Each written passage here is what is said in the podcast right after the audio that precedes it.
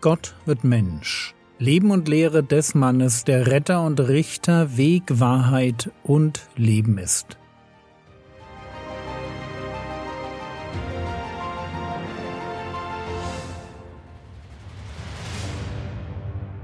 Episode 245 Klug gebaut Teil 1 Wir sind am Ende der Bergpredigt angekommen und vor uns steht eine Entscheidung. Was wollen wir jetzt mit dem anfangen, was Jesus gesagt hat? Aber hören wir ihm erst einmal zu. Matthäus Kapitel 7, die Verse 24 bis 27. Jeder nun, der diese meine Worte hört und sie tut, den werde ich mit einem klugen Mann vergleichen, der sein Haus auf den Felsen baute. Und der Platz Regen fiel herab, und die Ströme kamen und die Winde wehten und stürmten gegen jenes Haus. Und es fiel nicht, denn es war auf den Felsen gegründet. Und jeder, der diese meine Worte hört und sie nicht tut, der wird mit einem törichten Mann zu vergleichen sein, der sein Haus auf den Sand baute. Und der Platzregen fiel herab, und die Ströme kamen und die Winde wehten und stießen an jenes Haus, und es fiel, und sein Fall war groß. Was Jesus hier tut, das ist ein doppelter Vergleich. Auf der einen Seite ein kluger Mann, auf der anderen Seite ein dummer Mann. Die beiden werden miteinander verglichen, indem Jesus jeden Einzelnen mit einem Bauherrn vergleicht. Der kluge Bauherr baut sein Haus auf den Felsen. Was damit genau gemeint ist, erschließt sich leichter aus der Parallelstelle in Lukas. Lukas Kapitel 6, die Verse 47 und 48. Jeder, der zu mir kommt und meine Worte hört und sie tut. Ich will euch zeigen, wem er gleich ist. Er ist einem Menschen gleich, der ein Haus baute, grub und vertiefte und den Grund auf den Felsen legte. Als aber eine Flut kam, stieß der Strom an jenes Haus und konnte es nicht erschüttern, weil es gut gebaut war. Auf Felsen bauen steht für tief graben. So tief graben, dass man die Mauern direkt auf den Felsen bauen konnte. Warum war das wichtig? Weil irgendwann die Flut kommt, der Platzregen, ein Fluss, der über die Ufer tritt, und der Wind. Ein Haus, das auf Felsen gegründet war, dessen Mauern konnten nicht unterspült werden. Es steht sicher, mitten im Sturm. Es kann nicht erschüttert werden. Wie sagt Jesus? Es fiel nicht, denn es war auf den Felsen gegründet. Was beschreibt der Herr Jesus hier? Einen klugen Bauherrn, jemanden, der weiß, dass das Leben kein Ponyhof ist, jemand, der weiß, dass es Zeiten geben wird, die sich mehr nach Sturm und Flut anfühlen als nach Urlaub und Sonnenschein. Jemand, der weiß, dass die Zukunft ein paar ganz hässliche Überraschungen bereithält, auf die man sich besser vorbereitet. Im Bild bedeutet das, ich grabe, und zwar tief. Ich gebe meinem Haus ein stabiles Fundament. Und im übertragenen Sinn muss ich dasselbe mit meinem Leben tun. Mein Leben braucht ein Fundament, das mir in den Stürmen des Lebens Halt gibt. Was bedeutet das praktisch? Matthäus Kapitel 7 Vers 24 Jeder nun, der diese meine Worte hört und sie tut. Wichtig hier steht jeder. Und in Vers 26 heißt es wieder jeder.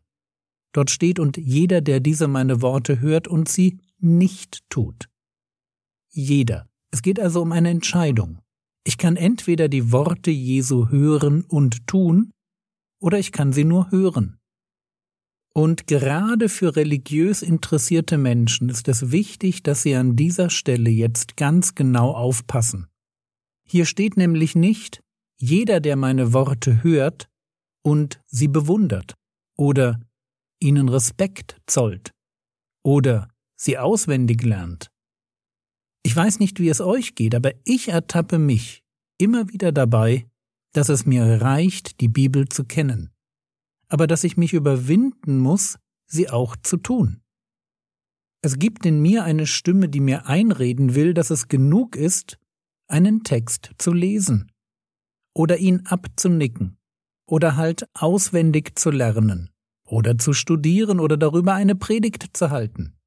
Genug, solange ich nicht anfange, das, was Jesus sagt, selbst in die Tat umzusetzen. Aber Jesus sagt ganz klar, jeder nun, der diese meine Worte hört und sie tut, nur der ist klug. Lasst es mich bitte ganz deutlich sagen. Der Teufel hat kein Problem mit geistlichem Wissen, das wir anhäufen oder mit einer religiösen Kultur, die wir praktizieren. Wir können Kommentare lesen, Lobpreisabende besuchen oder uns einen Fisch aufs Auto kleben, ohne dass wir im Herzen die Entscheidung getroffen haben, das zu tun, was Jesus sagt. Jakobus 1, Vers 22 Seid aber Täter des Wortes und nicht allein Hörer, die sich selbst betrügen. Selbstbetrug. Das ist, was ein Mensch begeht, der zuhört, aber nicht anwendet, der versteht, aber nicht praktiziert. Gottes Wort will und muss Fleisch werden in meinem Leben. Darum geht es. Und deshalb die Frage, wie ich lebe. Ganz praktisch. Wie lebe ich auf der Ebene meines Alltags, da wo es um meine Gedanken, meine Zeiteinteilung, meine Worte, meinen Umgang mit Geld, um meine Arbeitskollegen oder meinen Ehemann geht? Wie lebe ich da? Wer hört, aber nicht reagiert, der betrügt sich selbst. Der legt sich selbst rein. Der ist sein eigener Feind. Der handelt nicht klug. Und deshalb steht im Zentrum eines klugen geistlichen Lebens tatsächlich die Frage, welche Methodik führt in meinem Leben dazu, dass ich vom Hörer zum Täter werde? Matthäus 7, Vers 26 Und jeder, der diese meine Worte hört und sie nicht tut, der wird mit einem törichten Mann zu vergleichen sein, der sein Haus auf den Sand baute. Der törichte, dumme Mensch entscheidet sich nicht für den Sand, sondern er sieht einfach nicht die Notwendigkeit dafür, sein Haus auf ein stabiles Fundament zu stellen. Keine Ahnung, was der törichte Mann denkt. Aber eines ist sicher. Seine Einstellung ist deshalb nicht klug, weil er nicht die Zukunft im Blick hat.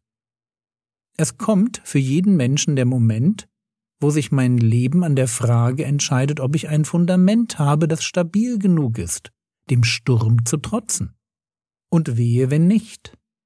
Lukas Kapitel 6, Vers 49 Der aber gehört und nicht getan hat, ist einem Menschen gleich, der ein Haus auf die Erde baute ohne Grundmauer.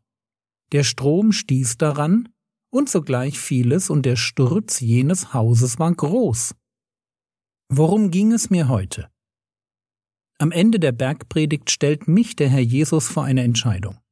Wie will ich mit ihm und mit seinen Worten umgehen? Will ich mich wie ein kluger Bauherr verhalten? Will ich hören und tun oder nur hören? Lasst mich deshalb wiederholen, was ich vorhin gesagt habe.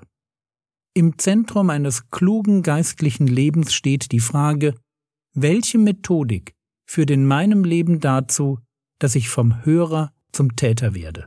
Ich weiß, die Frage klingt nicht sonderlich sexy. Welche Methodik führt in meinem Leben dazu, dass ich vom Hörer zum Täter werde? Aber lass mich dir einfach versichern, dass es eine der ganz zentralen Fragen deines Lebens ist. Jedenfalls dann, wenn du Christ bist. Du bist nämlich immer nur das, was du tust, nicht das, was du zu sein denkst.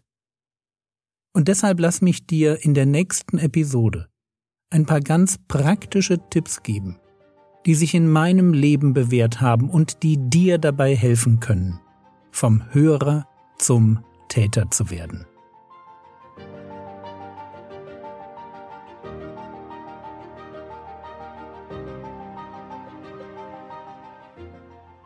Was könntest du jetzt tun? Du könntest schon mal darüber nachdenken, welche Strategie du für dich gefunden hast, um das zu tun, was Jesus sagt. Das war's für heute. Geistliches Leben braucht eine vernünftige Mischung aus Arbeit und Ruhe. Geh liebevoll und barmherzig mit dir um. Und gönne dir echte Auszeiten. Mein Ruhetag ist morgen, und ich freue mich drauf. Der Herr segne dich, erfahre seine Gnade und lebe in seinem Frieden. Amen.